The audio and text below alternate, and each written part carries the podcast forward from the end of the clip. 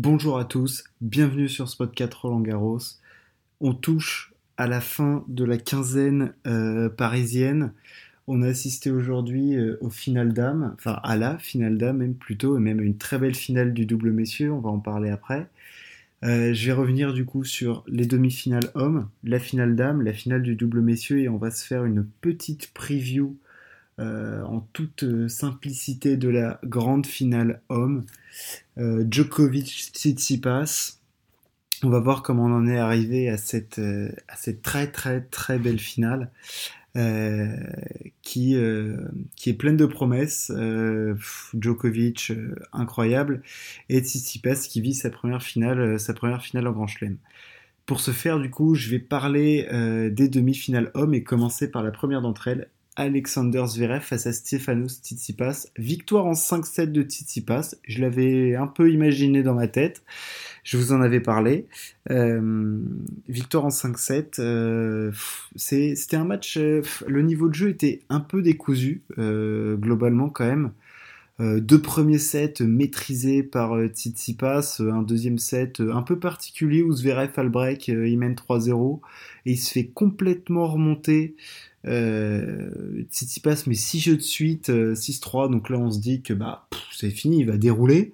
Et non, Zverev s'accroche, il revient, il gagne le troisième, il gagne le quatrième sur sa lancée, et là on se dit, faut qu'on on va citer un cinquième set euh, monstrueux. Faut savoir que le match euh, est pas très très long, hein. je crois qu'au bout de 4 sets, ils en sont à 2h, 2h30 de jeu, donc c'est pas c'était pas euh, mythique hein, comme, euh, comme niveau, c'était pas mystique, c'était pas euh, exceptionnel, c'était un énorme niveau. Hein. Enfin, faut pas faut pas rabaisser. On est en demi-finale de Grand Chelem, c'est le cinquième face au septième, euh, le cinquième face au sixième. Enfin bref, c'est énorme hein, ce qu'on a en termes de niveau de jeu. Je veux dire par rapport à ce qu'on pouvait s'attendre et par rapport à ce que ces deux joueurs sont capables de produire sur un terrain de tennis, on avait de quoi être, de quoi en attendre plus. Tsitsipas, c'était je trouve, très nerveux au moment de conclure. Enfin, à partir du troisième, quatrième, je pense qu'il s'est posé beaucoup de questions. Et on s'est tous dit que dans le cinquième, Zverev, sur sa lancée, avec l'expérience qu'il a acquis dans sa finale à l'Open enfin, l'US Open 2020 face à Team, euh, où il est devant dans le cinquième et il craque, on s'est dit que potentiellement il allait pouvoir réussir à mieux gérer Tsitsipas, qui, qui était, bon certes, c'est sa troisième demi-finale de Grand Chelem, mais avec ce niveau d'attente et le niveau euh, qu'il affichait, il était favori. Donc est-ce qu'il allait être capable d'assumer ce statut? Eh bien, il l'a fait complètement.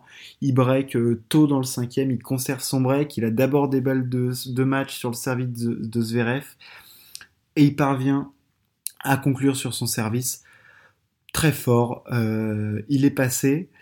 Il faudra qu'il maîtrise mieux ses nerfs en finale. On y reviendra encore une fois plus tard mais euh, je pense que la logique était quand même globalement respectée. Euh, il était plus fort, il faisait plus de choses sur le terrain, il était plus offensif. Euh, non, je pense qu'il il aurait pu conclure plus tôt, mais Zverev s'est bien battu, il, il, a joué avec ses armes. Et Tsitsipas, ses coups d'attaque faisaient plus mal, il était plus entreprenant, il maîtrise, je pense, je pense qu'il maîtrise un peu mieux la Terre. Euh, là, cette année, il maîtrise mieux la Terre que Zverev. Hein. Il n'y a, pas de doute là-dessus. Hein. Il, était juste plus fort.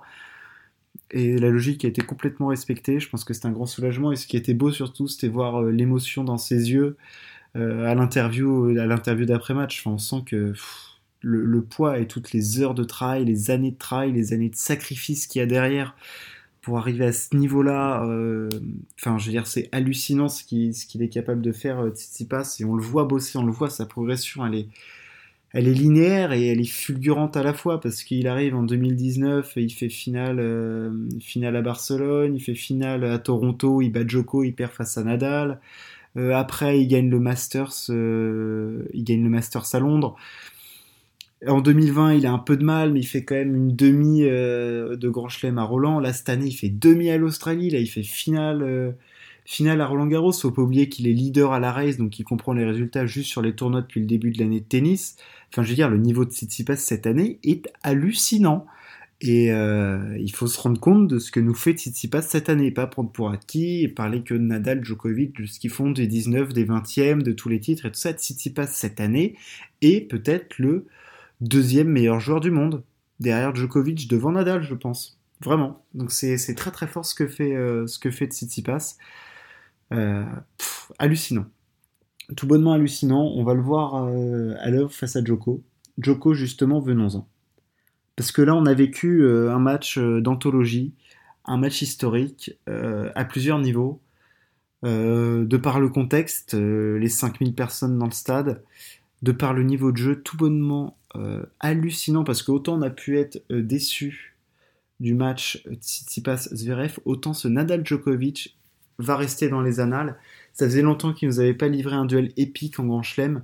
Je pense depuis leur demi-finale à Wimbledon en 2018. Allez jeter un coup d'œil euh, encore une fois à ce match parce qu'il est, est grandiose, absolument grandiose. C'est le retour de Djokovic.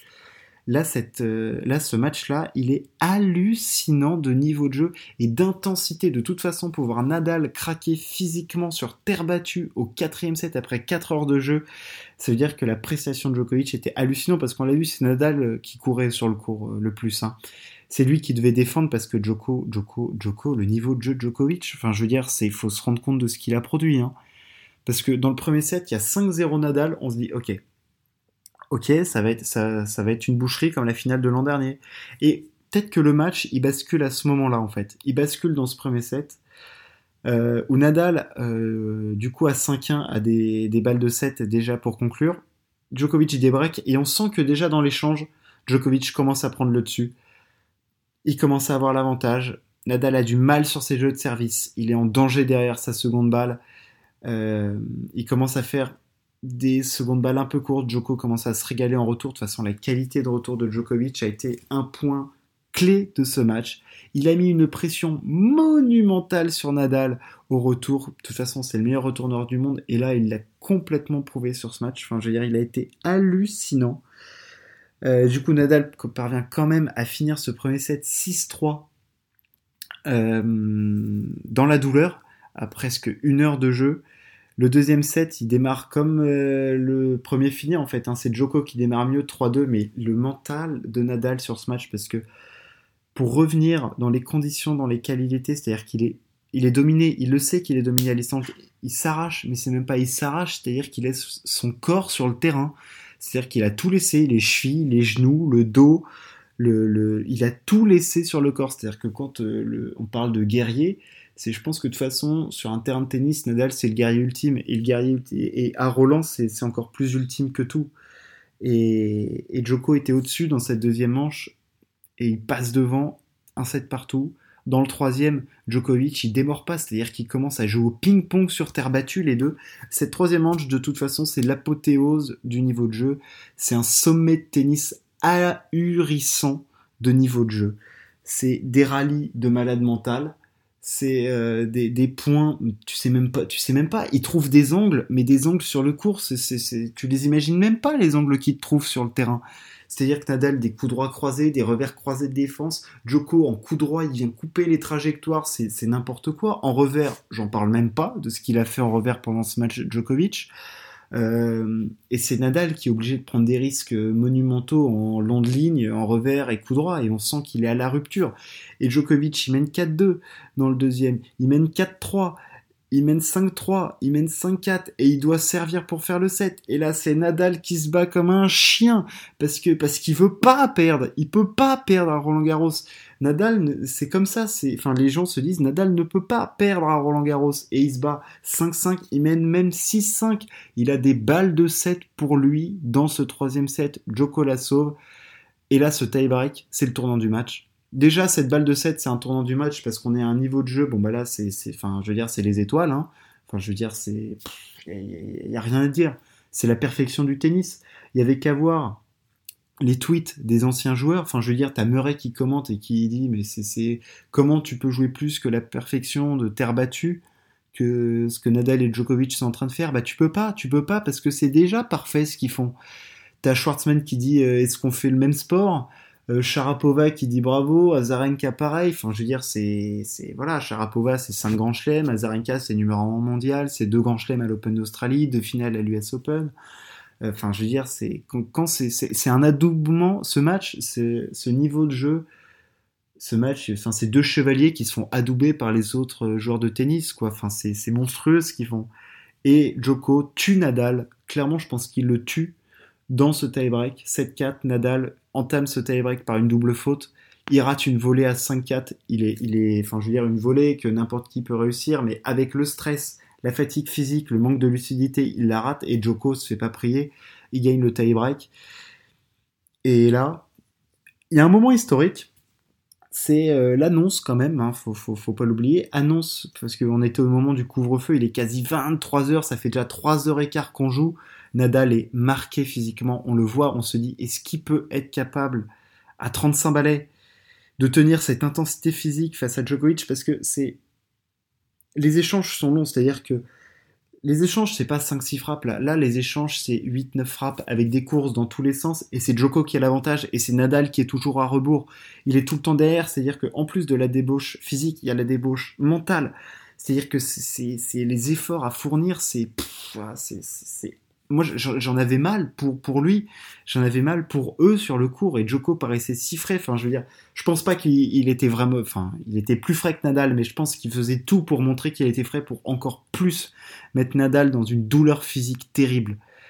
Et après 3h15, on va se dire, ils vont dégager le public. Et non, il y a la dérogation qui tombe et le commentateur sur France 2, ça commence à être la Nouba.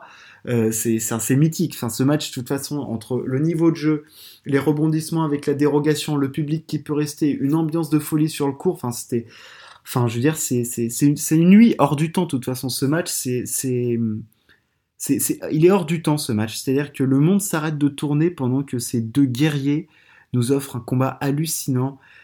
On a un semblant de rébellion de Nadal au début du quatrième, il mène 2-0, mais on sent que, on sent que c'est pas lui qui maîtrise le match c'est pas lui qui maîtrise. Enfin, rarement on a eu cette sensation-là de Nadal à Roland Garros, c'est-à-dire que certes en 2009, mais il est blessé face à Söderling. En 2015, il joue peut-être le plus mauvais tennis de sa vie. C'est peut-être sa plus mauvaise année. Djokovic le bat. Là, c'est vraiment la, enfin, c'est, c'est la domination de Djokovic sur Nadal et c'est hallucinant de dire ça en 2021. On pensait pas dire un jour de Nadal sur terre battue, mais il y avait peut-être qu'un joueur qui était capable de, produire cette qualité de tennis et de battre Nadal, et c'est Novak. Et Novak, c'est un joueur ultime, c'est un guerrier ultime, et il est mené 2-0 dans le quatrième, et c'est une mise à mort qu'il fait. Il, le termine 6-2, 4h11. C'est même pas un tremblement de terre, c'est même pas un séisme. Enfin, je veux dire, l'échelle de Richter, elle n'existe même plus à ce niveau-là. Battre Nadal à Roland Garros, en perdant le premier set, ça n'était jamais arrivé. Djokovic l'a fait. Djokovic est un cyborg du tennis, il faut bien le comprendre. C'est un malade mental, le niveau de jeu qu'il a produit.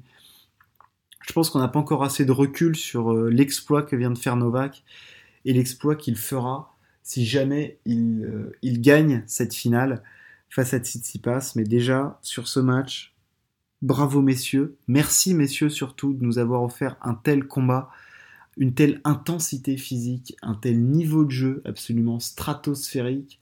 Je pense que ça rentre dans leur, dans leur meilleur match de toute façon, dans leur confrontation. C'est mythique ce qu'ils ont produit ce soir, enfin hier soir du coup.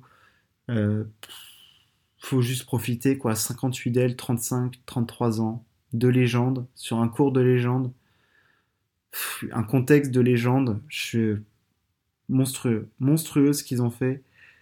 Euh, je pense que j'en ai assez dit. Il n'y a, plus, de mots pour, qualifier un tel match, tellement c'était immense. Euh, à ce niveau-là, Nadal n'avait jamais perdu une demi-finale à Roland Garros, c'est fait. Comme j'ai dit, je pense qu'il y a que Novak pour produire euh, ça face à Rafa, parce qu'il a les clés face à Rafa, même parfois sur terre battue quand il arrive à jouer ça. Il a dit, c'est, ça fait partie de ces matchs il a dit que c'était son meilleur match à Roland je pense que c'est son meilleur match à Roland. Je pense qu'il a aussi bien joué qu'en 2013, euh, au moins, euh, et, bon, je pense qu'on peut pas en attendre, on peut pas en attendre plus de la part de Novak. Enfin, c'est prodigieux ce qu'il a fait. Voilà ce qu'on pouvait dire des demi-hommes. Euh, on va faire une petite pause du côté des hommes et on va parler de la finale d'âme. Pavluchenkova, Kreshikova. Euh, une finale un peu comme on l'attendait, c'est-à-dire qu'elles étaient toutes les deux très tendues à ce stade de la compétition. Euh, on n'a pas eu un niveau de jeu exceptionnel avec des rallyes euh, fous. on a eu une finale qui joue plus dans la tête que sur le, tennis pur. Victoire de Kreshikova 6-1, 2-6, 6-4. le premier set est à sens unique, hein, malgré le break d'entrée de, de Pavluchenkova, bah, ça fait 6-0 après. Kreshikova Elle a été plus régulière, hein, plus agressive, plus régulière. Dans le deuxième, révolte de Pavluchenkova. tennis propre, hein, carré, solide. On part sur le troisième set. Et là, Kreshikova passe. Ah, je sais même pas si c'est la seconde ou la troisième qu'elle passe, mais elle est au-dessus dans ce troisième set. Elle fait le jeu avec son revers, coup droit. Elle tremble pas au moment de conclure, avec même cette petite double faute qui quand même nous laisse penser que la tension est quand même extrême. Et euh, non, c'était c'était cool à voir parce que bah, c'est son premier titre en Grand Chelem. Enfin, je veux dire, la, vie de cette joueuse vient de changer à tout jamais. Elle est rentrée dans l'histoire du tennis en gagnant un titre majeur ici à Roland Garros. Euh, titre majeur, euh, elle, bah, c'était la plus forte sur la quinzaine, hein, voilà, 33e mondiale. Elle va faire un sacré bond au classement avec les points qu'elle va gagner. Enfin, je veux dire, c'est plus l'histoire de cette joueuse est tellement atypique, joueuse de double, qui, décide de se mettre récemment au simple, et, et elle fait ce parcours-là à Roland. je veux dire, il n'y a rien à dire, quoi. Elle était plus forte. il suffisait de voir l'émotion dans son clan, c'était magnifique. Et surtout, ce qui a été dingue, c'est que sur la balle de match, euh, la balle de Pavluchenkova est pas tout de suite annoncée faute. Et on sent que elle n'est pas libérée, Kreshikova, à ce moment-là. Euh, elle est encore dans son match. Euh, la pression n'est pas encore retombée. Au moment où elle serre la main de Pavluchenkova, l'arbitre, tout ça, c'est pas encore retombé. C'est qu'au moment de l'interview par c'est, Marion Bartoli qui l'interview. c'est qu'à ce moment-là où quand elle commence à lui poser les questions, on sent qu'on a l'impression qu'il y a une chape de plomb qui s'échappe d'elle et elle est en train de se rendre compte de ce qu'elle a réalisé, c'est-à-dire gagner un titre en Grand Chelem, euh, un des quatre tournois les plus importants du tennis. Euh, là, elle se rend compte du truc et là, elle a les larmes aux yeux et là, c'est magnifique. Et là, c'est parce que je pense que tu te refais le film de, toute ton histoire, de tout ce que tu as traversé, de toutes les difficultés que c'est pour en arriver à ce niveau-là. Et, euh, et, elle a réussi à le faire. Elle a réussi à le faire. Elles sont si peu nombreuses à y arriver et c'est beau. Et son parcours est si atypique que voilà, je. Quand c'est des choses comme ça qui sont pas programmées pour gagner ce genre de titre euh, à ce niveau-là, euh, ça va être dur à encaisser et peut-être qu'elle confirmera pas. On va voir déjà le premier test, ça va être la saison sur herbe. Qu'est-ce qu'elle va produire sur la saison sur herbe? Euh, Je pense que là déjà elle va faire une petite pause histoire de, bien comprendre. Elle va se poser avec la coupe Suzanne Langlaine qui est le trophée des femmes je sais pas, peut-être aller, euh, elle va faire le tour des terrasses parisiennes. Euh, voilà, hein, elle, va se poser, boire deux trois cocktails, réfléchir un peu à la vie peut-être, et surtout, je pense bien bien savourer ce titre, bien mérité. Bravo Mademoiselle Barbara Kreshikova, et puis on se reverra à l'année prochaine pour pour la confirmation peut-être ou pas. le double homme. J'ai pas mentionné le double beaucoup sur ces podcasts depuis le début, mais bon là, Putain, une paire française qui gagne. Énorme, énorme. Mahu Herbert, cinquième Grand Chelem. Cinquième Grand Chelem ensemble. Après 2019, ils regagnent Roland Garros. Énorme. Et puis leur parcours est si fou. Enfin, je veux dire, euh, en huitième, euh, ils étaient sur le Simone Mathieu, c'était une ambiance de Coupe Davis, ils ont pris 6-0 dans le premier set. En demi-finale, ils, ils, sauvent des balles de match. Et là, purée, ils nous font peur encore une fois, les deux, là, dans le deuxième set. Enfin, je veux dire, il y a 6-4, 5-4. Et, euh, et c'est plus c'est Bublik ou Golobnev qui sert. Bref, il, il, sauve le truc, il sauve le délire, il remporte le deuxième set au tie-break et puis après ils finissent magnifiquement dans le troisième.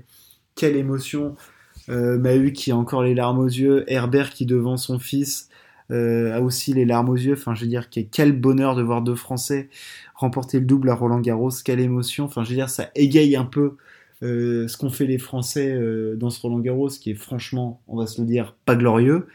Et euh, non, c'était beau, une belle émotion. Ah, c'était énorme. Énorme ambiance en plus sur le cours.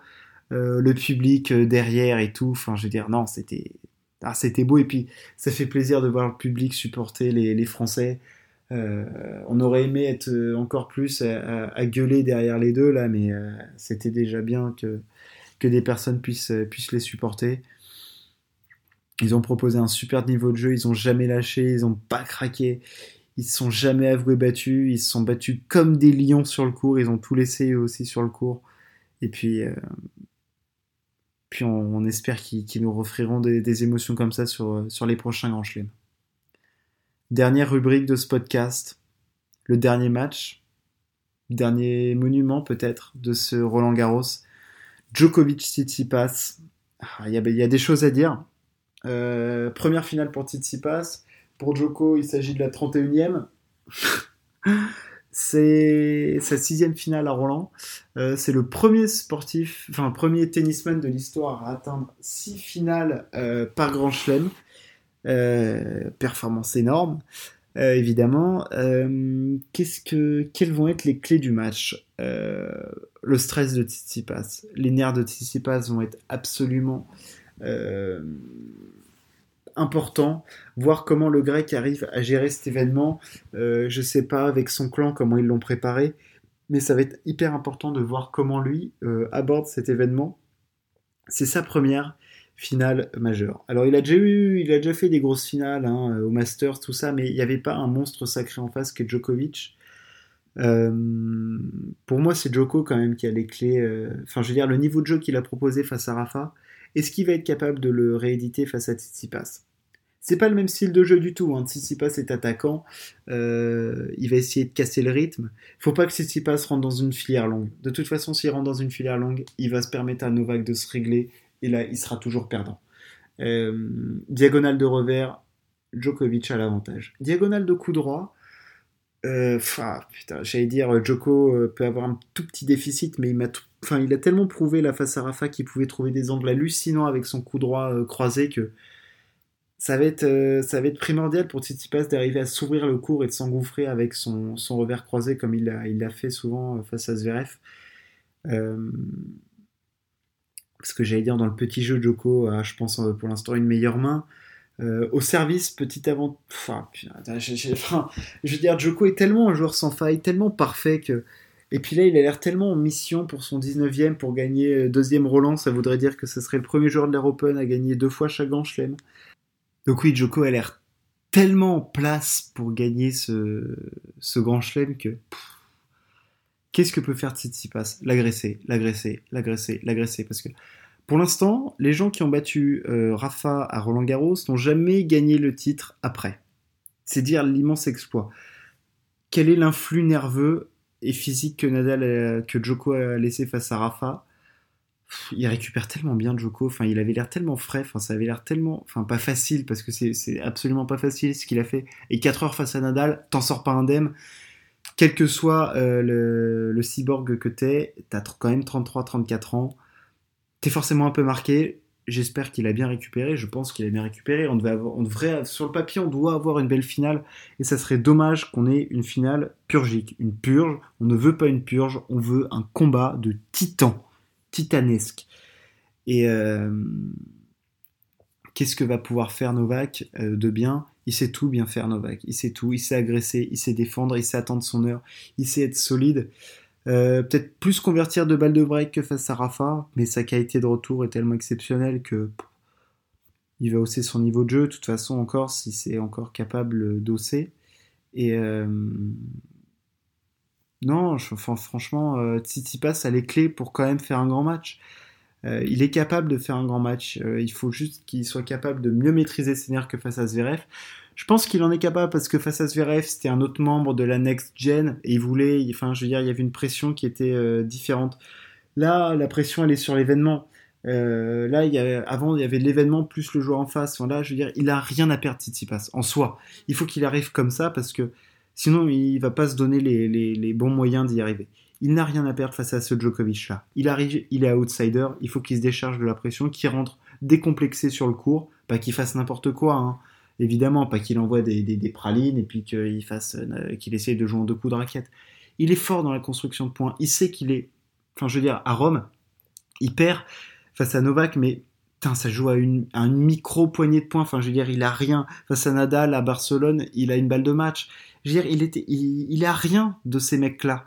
Il est un tout petit rien, certes, c'est un petit rien, mais il est rien. Il est capable de faire de grandes choses, Stéphanos. Il doit nous le prouver, il doit nous le montrer, et, euh, ça va le faire. Il, peut le faire. Je vois quand même une victoire de Novak, euh, parce que parce que c'est. Enfin, j'allais dire, j'avais vu victoire de Rafa parce que c'est Rafa, mais petit avantage à Novak quand même. Euh, je, vois pas. Enfin, s'il met 3-7 face à Tsitsipas, enfin, c'est prodigieux, mais ça serait dur quand même, mais euh, Tsitsipas est un newbie en finale de Grand Chelem quand même. Donc bon, bon, bon, bon. Bonne chance à notre ami Stéphanos, bonne chance aux Grecs. Messieurs, offrez-nous une finale d'anthologie, s'il vous plaît, avec des rallyes, avec des rebondissements, avec, avec un public chaud. On veut un public parisien chaud, on veut une braise, on veut un souffle. Messieurs, faites-nous rêver.